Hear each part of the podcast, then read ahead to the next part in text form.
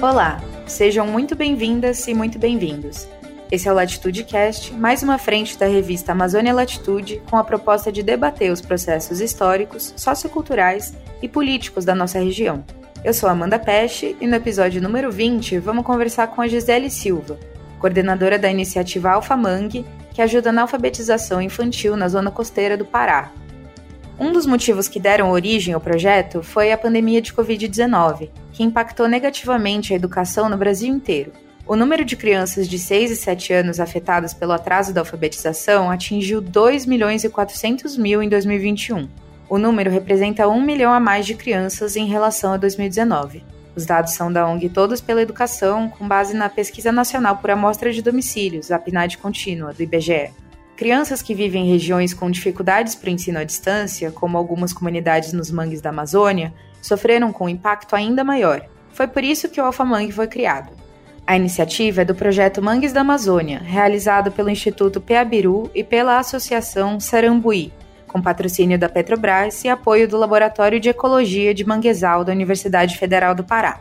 O Alfa Mangue é uma iniciativa destinada a crianças de 7 a 9 anos que vivem em reservas extrativistas próximas à cidade de Bragança, no Pará. As atividades reforçam a aprendizagem de escrita e leitura dessas crianças com aulas que acontecem aos sábados de manhã, durante quatro meses por turma, com uso de diversos recursos pedagógicos, como jogos, música, poesia e principalmente ações de campo nos manguezais, utilizando a fauna e flora locais para aprender. A primeira turma do Alfa Mangue incluía 27 crianças da comunidade do Araí, em Bragança.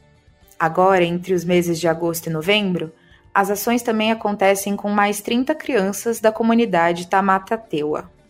E, para entendermos a importância da alfabetização do Alfa Mangue e conhecermos alguns dos resultados do projeto, vamos conversar com a coordenadora Gisele Silva, que também é professora e mestre em Línguas e Saberes da Amazônia.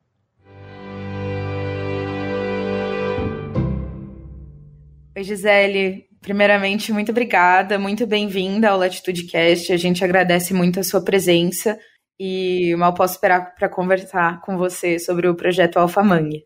Obrigada pelo convite. Espero contribuir bastante. Olha, acho que uma pergunta que a gente sempre faz no começo do podcast, é até para os ouvintes conhecerem um pouco melhor com quem a gente está falando, Queria te perguntar, Gisele, como surgiu o Alpha Mangue e como a sua carreira levou você até esse momento de criação desse programa? Primeiramente, eu sou pedagoga de formação, formada aqui pela Universidade Federal do Pará, campus Bragança. O Alpha Mangue surgiu devido a uma necessidade. O projeto Mangues da Amazônia a princípio só tinha dois, três projetos, que é o Clube de Ciências, o Clube do Recreio e o ProMangue. O AlfaMangue surgiu devido ao Clube de Ciências, que atendia crianças de 7 a 12 anos. E essas crianças nem todas tinham domínio da leitura e escrita. Então, o Clube de Ciências ele é um projeto que as crianças brincam de ser pesquisadores. Só que, para ser pesquisador, ele tem que ter o domínio da leitura e da escrita. E essas crianças não tinham. Aí surgiu o Alfamangue, ele atende crianças de 7 a 9 anos, só que, falando um pouquinho já da nossa entrada nas comunidades, na primeira comunidade a gente atendeu essa faixa etária, na segunda comunidade a gente atendeu, está atendendo crianças de 7 a 12 anos, porque a escola estava com um problema muito sério na questão da leitura e escrita de, de crianças no quarto ano do ensino fundamental. E assim, surgiu devido a um convite que o professor Marcos, que é o coordenador, professor Marcos Barroncas, já me conhecia e o professor, conhecendo essa minha vida profissional, me convidou. O projeto ele funciona todos os sábados pela manhã, tá? Então essas crianças elas frequentam a escola regular normalmente e o projeto vem agregar no sábado. Ele não vem substituir a escola, em nenhum momento é este o objetivo do projeto. Ele vem agregar, ensinar essas crianças a ler e escrever a partir da sua realidade, de forma contextualizada. E como o projeto funciona? Qual é o dia a dia dessas crianças que participam? Essas crianças são moradores da comunidade, né? Estudam na escola regular, manhã ou tarde. Eles São crianças que têm um contato direto com o meio ambiente e o alfa ele vem ensinar a partir deste meio ambiente. A gente leva o nosso contexto é o manguezal, por ser comunidade localizada próxima ao mangue, e a partir desse tema manguezal a gente ensina essas crianças. Aí o manguezal ele é bem diverso, bem amplo, bem rico, e são crianças conhecedoras desse espaço. Tem crianças no projeto que nunca foram. Por exemplo, de janeiro a junho, início de julho, a gente funcionou, o projeto foi para uma comunidade chamada Araí, que fica no município de Augusto Correio. É uma comunidade em que cada rua termina no mangue. E por incrível que pareça, nessa comunidade tinha muitas crianças que nunca tinham ido ao mangue. Então, quando eles foram, foi muito interessante. Eles sujaram todo, fizeram aquelas marcas no rosto, tipo de guerra, assim, foi bem interessante. Assim, porque quando tu vai no manguezal é um ambiente cheio de lama e tal, que afunda quando tu, tu pisa. E o desespero deles, assim, de afundar, de ficar atolado, é bem interessante. É diferente dessa comunidade que a gente está atuando agora, que é o Tamatateua, que fica aqui em Bragança. As crianças do Tamatateua, elas estão inseridas nesses ambientes, inclusive muitas já tinham ido ao manguezal. Sim, cada uma com as suas singularidades. E também imagino que deva ter relações diferentes, né, com o projeto, até pela diferença de experiências que cada um já teve. Sim, sim. É assim, quando a gente foi ao mangue com as crianças do Tamatateua, a gente viu que elas não ficaram tão desesperadas.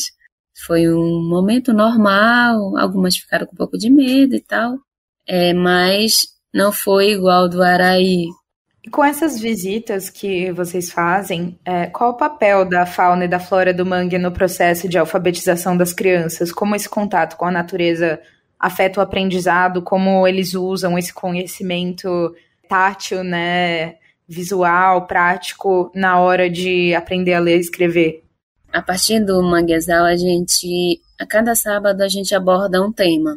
A gente tem aula de flora, fauna, crustáceos, peixes, a gente tem aula sobre as lendas do manguezal e a gente sempre tenta colocar a lenda da, que a gente conhece as lendas que eles escutam dos avós, dos pais, dos tios que vivem nesse ambiente e sobrevivem desse ambiente. Essas crianças, a maioria são filhos de pescadores, de tiradores de caranguejo, então eles têm um contato muito grande com essas pessoas e com esses espaços. Bom, quando a gente mostra em sala a diferença dos mangues, branco, vermelho e preto, mostra os nomes científicos dessas, dessas árvores, eles ficam é, maravilhados e ao mesmo tempo, digamos, espantados, digamos, porque é um ambiente que eles conhecem, mas não tem essa relação com o científico. Aí tu vai e ensina a partir desse ambiente dessas especificidades, quando tu fala para eles que o caranguejo tem um nome científico, a gente sempre faz uma comparação. Você não tem um nome, teu documento lá na tua certidão? Tem. Digamos que esse é o teu nome científico. Tu não tem um apelido? A gente fala, tem. Digamos que esse é o, é o nome comum, do senso comum que, que as pessoas colocam. Mas eles conhecem, eles conseguem identificar a partir do senso comum, que é o mangueiro, que é o tinteiro, é, lembrando também que a gente tem, depois de todo o cronograma do Alfa, que é a partir, a gente cria um cronograma e tal, com várias estratégias, estratégias lúdicas, tem o momento de leitura, tem o momento de escrita, tem o momento de prestar atenção para explicar, para tentar aprender o que, ou entender o que está sendo repassado, é, as crianças também, elas tem um momento de passeio, de conhecer outros espaços. Tipo, a gente faz uma visita no IFPA para conhecer o, o laboratório de, que trabalha com peixes, trabalha com as aves do mangue, conhece o espaço da, da horta.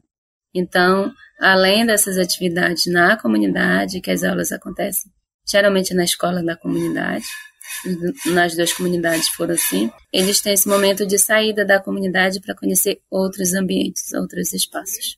Você comentou dessa questão das lendas, né, e do da convivência dessas crianças com essas histórias pelo ambiente que elas vivem e com quem elas compartilham a vida. Aí também entra uma questão de identidade, né?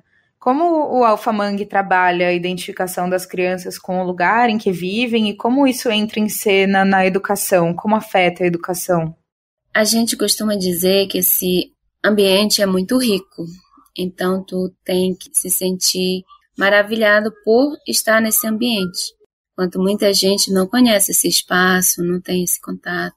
Então o alfa sempre ele trata essa questão da identidade como uma questão de reafirmação mesmo, de tu dizer assim, eu sou daqui, tenho orgulho de ser daqui, por isso, por isso, por isso. É por isso que quando a gente tem as aulas práticas, digamos, quando a gente vai ao mangue, é, a gente sempre procura dizer assim, ó, vocês têm esse espaço, é necessário preservar, porque vocês são os principais beneficiados. Se isso aqui acabar, é vocês que vão ser os principais prejudicados.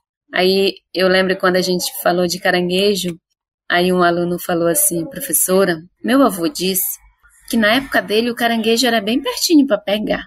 Eu falei, e agora? Agora tem que andar muito para ir atrás, porque ele está ficando cada vez mais longe. Aí quando a gente explica assim, olha pessoal, o caranguejo a cada ano, ele cresce um centímetro. Para ele ficar pronto para o consumo é seis anos. Eles falam assim, mas como, professor? Tem muito caranguejo. Eu falo, ó, tem muito caranguejo. Mas tu já viu a quantidade de caranguejo que se tira para vender? Porque a maioria dos pais dessas crianças, como eu falei antes, sobrevivem desse espaço. Então, eles tiram esse caranguejo para vender como forma é, de sobrevivência mesmo. É, eu lembro sobre o caranguejo, passei uma atividade que era uma entrevista com alguém que tirasse caranguejo. Aí eles fizeram a entrevista, entregaram e eu fui olhar. Muitas pessoas que tiram caranguejo adultas dizem que é dois meses. Dois meses o caranguejo já está pronto para consumo. Então eles não têm essa vivência, esse conhecimento. Tem a vivência, que tira o caranguejo todo dia, mas eles não têm esse conhecimento ainda. Então, passar esse conhecimento para a criança, e a criança fala.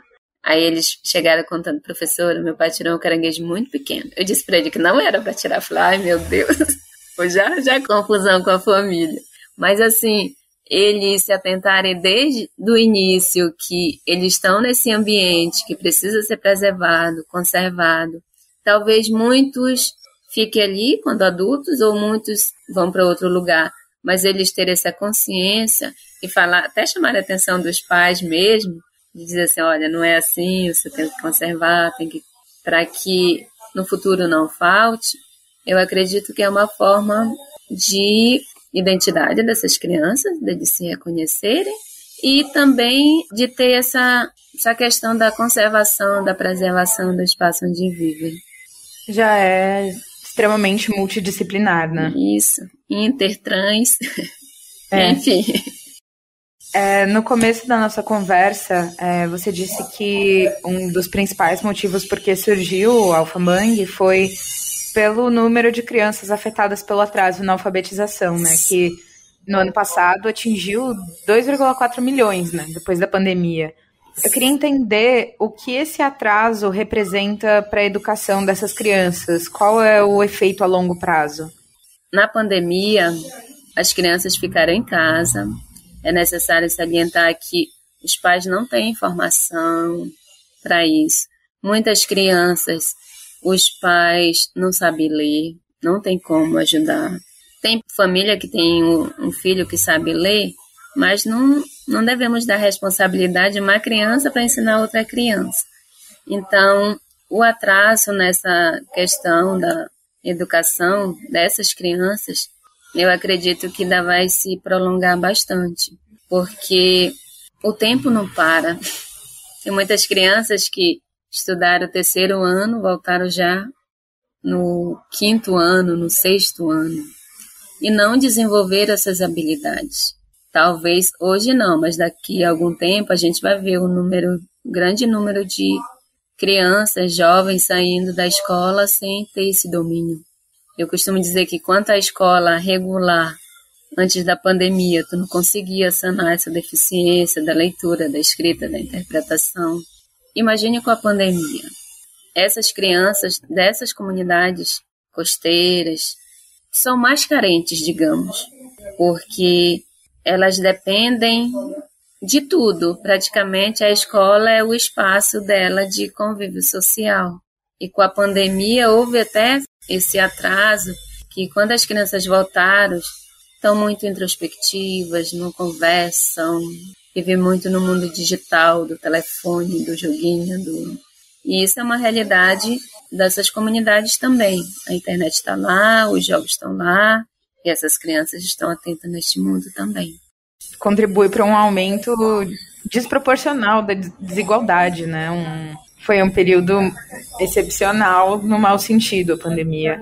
Mas além disso, pensando no seu projeto, qual a diferença da relação das crianças com as atividades do Alpha Mangue e da relação que elas têm com atividades mais tradicionais em sala de aula que elas ainda estão indo todos os dias, que não os sábados da Alpha Mangue? Na comunidade do Araí, que a gente fez as atividades no, no primeiro semestre, a gente viu que muitas crianças conseguiram aprender a ler nesse período. E a gente percebe assim, por ser o Alfamangue trata da realidade dessa criança e tenta ensinar a partir dessa realidade, parece assim que eles ficam muito mais interessados nas atividades. Quando a gente finalizou lá o projeto, entregou os certificados para eles e tal, de participação, algumas mães, até mesmo as crianças falaram, professora, foi aqui que eu aprendi a ler. É muito prazeroso quando tu vê que serviu, serviu tu ires para lá todo final de semana, todo sábado. Então tu vê essas crianças falando que foi no alfa que elas aprenderam, dá assim um eu plantei uma sementinha. eu consegui fazer a diferença, pelo menos na vida de alguns. A gente percebe aqui que eles gostam muito de estar no alfa. Tem momento de brincadeira, tem momento lúdico no meio, e eu percebo que isso atrai bastante. Eu até conversando com a diretora da escola, ela falou assim: Gisele, o que acontece lá no Alfa? Que esses pequenos só falam desse projeto. E o mais incrível é que ninguém falta. É, isso era outra coisa que eu ia perguntar. É, se existe algum índice de aproveitamento, assim, é, usando termos linha dura da escola, né? Mas é, que vocês já estão na segunda turma do projeto, que termina nesse mês, certo? Sim, sim. Vocês conseguem perceber os resultados do projeto? Tem algum indicador quando as crianças se formam? O Alfa, ele trabalha com uma diagnose inicial, que a gente aplica tipo uma avaliaçãozinha e tal, que lá tem momento de leitura, de escrita, de para ver se a criança reconhece as letras no alfabeto, se sabe escrever palavras, se sabe ler alguma coisa. E no final a gente faz outra diagnose, uma diagnose final, para saber se essa criança avançou. É lá que a gente vê assim, ó, tinha tantas crianças, começaram neste nível e terminaram neste nível. E Gisele, o que vocês pensam para o futuro do Alphamangue? É, existe algum é, plano para escalar o projeto, para aumentar o projeto? Como você disse, não dá para abarcar todos os alunos, né? Mas quem sabe com mais voluntários e participantes isso seja possível. Existe algum plano? Existe sim. É assim, como o Alfa, como eu falei no início, o Alfa Mangue surgiu devido a uma necessidade, ele não está orçado no projeto maior que é do Mangues da Amazônia. Então a gente espera, reza, torce para que a Petrobras renove esse projeto. E se renovar, a gente vai ampliar. Vai ter o Alfa Mangue crianças e o Alfa Mangue adolescente, que é outra metodologia que a gente percebeu que a mistura dessas faixas etárias, elas não dão certo. O coordenador geral do Mangues da Amazônia, que é o professor Marcos, já até elaborou novos projetos que vão surgir. Só dependemos da Petrobras. se ela financiar, mas eu, eu acredito que ela vai renovar o contrato e eu acho que vai aumentar a quantidade de, de tempo. Porque, assim, é um projeto muito interessante. Aqui em Bragança a gente tem cinco voluntárias, seis comigo, na verdade. Aí as voluntárias daqui são todas daqui de Bragança mesmo, são estudantes de pedagogia. Tem uma professora que é voluntária também, que ela é bióloga. E lá no Araí eram os pais, eram os professores da comunidade que eram os voluntários do projeto. E lá nós tínhamos 10 voluntários. Porque assim, como é um processo de alfabetização, as crianças precisam desse atendimento mais individualizado, de dar mais tempo para cada um, para que a atividade se desenvolva e a criança aprenda. Então, eu acredito que com a renovação vai vir muito mais voluntários e eu acredito que vai aumentar mais mais comunidades. Uma última pergunta, mais uma curiosidade.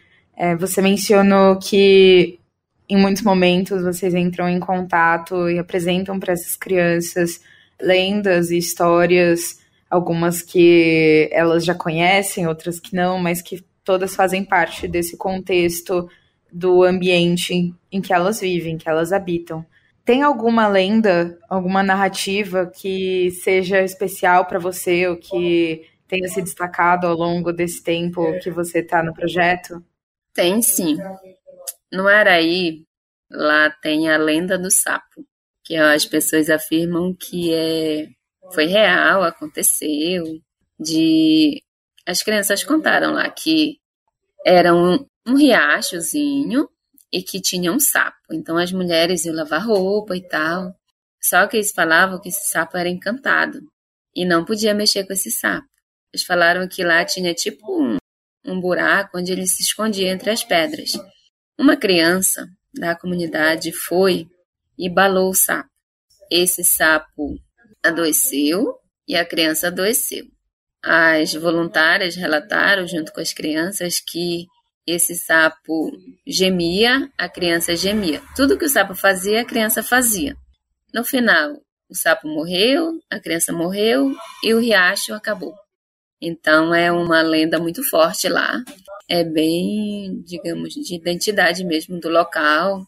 Quando a gente veio falar aqui em Tamatateua das Lendas, foi muito forte a lenda do Ataíde, que até um aluno ele fez o Ataíde e tal, com, com um órgão íntimo bem grande. Aí ele colocou o nome Sarambuí.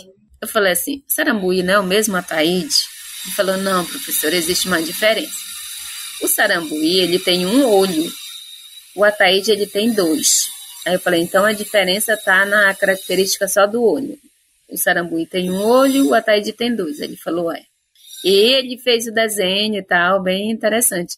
Aí eles contam histórias de que eles falam visagem. Professora, meu pai viu uma visagem que no fogo no manguezal, de que o Ataíde botou ele para correr, ele perdeu todos os caranguejos dele. Aí, outra coisa aqui que chamou bem a atenção da curupira, que existe curupira no manguezal também. Aí eles contaram que os parentes foram tirar caranguejo, aí se perderam, aí tiveram que dar um cigarro para curupira para depois voltar, encontrar o caminho de casa e tal. São histórias assim que quando tu escuta, são muito verdadeiras, parece assim que eles vivenciaram. E é isso também a questão identitária dessas crianças porque se eles acreditam nisso, significa que eles estão valorizando as origens, as histórias, as lendas, os mitos, as visagens, como eles mesmos falam. Maravilha, Gisele. Que honra escutar essas histórias. É, muito obrigada pelas histórias, pela sua história e também pelo projeto que você está construindo em conjunto com as crianças. Acredito que iniciativas como essa são muito mais do que importantes, elas dão exemplo, né? Elas dão exemplo para o que pode ser uma educação. Como você disse, as professoras da escola regular vêm perguntar o que, que vocês estão fazendo no, no Alfamang, e acho que pode ser um exemplo, uma sugestão também de como a nossa educação pode ser personalizada e precisa ser levada muito a sério. Eu costumo dizer que quando a escola regular ela conseguir trazer esse currículo significativo para dentro da sala de aula, que tu tem como ensinar a partir da realidade, as aulas vão ser muito mais interessantes. Os alunos vão aprender muito mais, muito melhor e muito mais rápido. Mas enquanto isso, a gente vê uma disparidade entre escola trabalhando uma coisa, sem levar tanto em consideração a realidade dessas crianças principalmente dessas crianças que estão dentro desses espaços tão cheios de vidas, riqueza. Eu lembro que quando a gente teve uma aula sobre ODS, a professora que estava ministrando a aula, aí ela perguntou o que é ODS. Na verdade, ela perguntou o que era o mangue para ele. Ele falou assim: para mim, um mangue traz vida, amor, respeito. Aí ele foi dizendo. Aí, e detalhe, essa criança é muito tímida, ela quase não fala. Então a gente percebe assim que esses momentos de que a gente conversa, essas rodas de conversa, emociona até a gente que já tem uma história de vida e tal. Imagine o significado que isso não traz para essa criança. A gente espera que esse projeto fique marcado, claro, de forma positiva, né? Na vida dessas crianças e que elas lembrem dele. Então, essas experiências eu acredito que vão ficar marcadas tanto para mim como professora da rede regular e também como professora desse projeto. Foi um projeto assim que acrescentou muito na minha vida profissional, pessoal. Então é mostrar para essa criança, fazer com que esse jovem entenda que o ambiente dele, o espaço onde ele vive, tem como ele sobreviver, tem como ele não precisa sair de lá para procurar algo melhor. Gisele, muito obrigada. Eu espero continuar em contato com você para saber sobre o futuro do projeto, sobre as renovações e planos mirabolantes e fico super animada com esse futuro. O projeto Mangues da Amazônia, ele trabalha de tudo um pouco. A gente fez uma reunião de avaliação, que o projeto mesmo finaliza agora todo em novembro. A gente percebeu a grande sacada do projeto é trabalhar com educação. Educação ambiental, não formal, informal, e é isso que essas comunidades precisam, dessas, desses vários tipos de educação, digamos, que eu acredito que elas são carentes dessa forma de educação. Não da, da educação regular, da escola regular. Não é essa educação que estou me referindo, mas essa educação de forma diferenciada, que contextualize o espaço deles e valorize esse espaço. Esse foi mais um episódio do Latitude Cast. Produção e roteiro de Amanda Peste e Vanessa Pinto Moraes.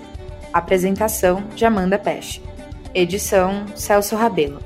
Para você acompanhar mais conteúdo sobre projetos sociais e preservação ambiental na Amazônia, basta ir ao nosso site amazonialatitude.com ou nos seguir nas redes sociais. Até a próxima!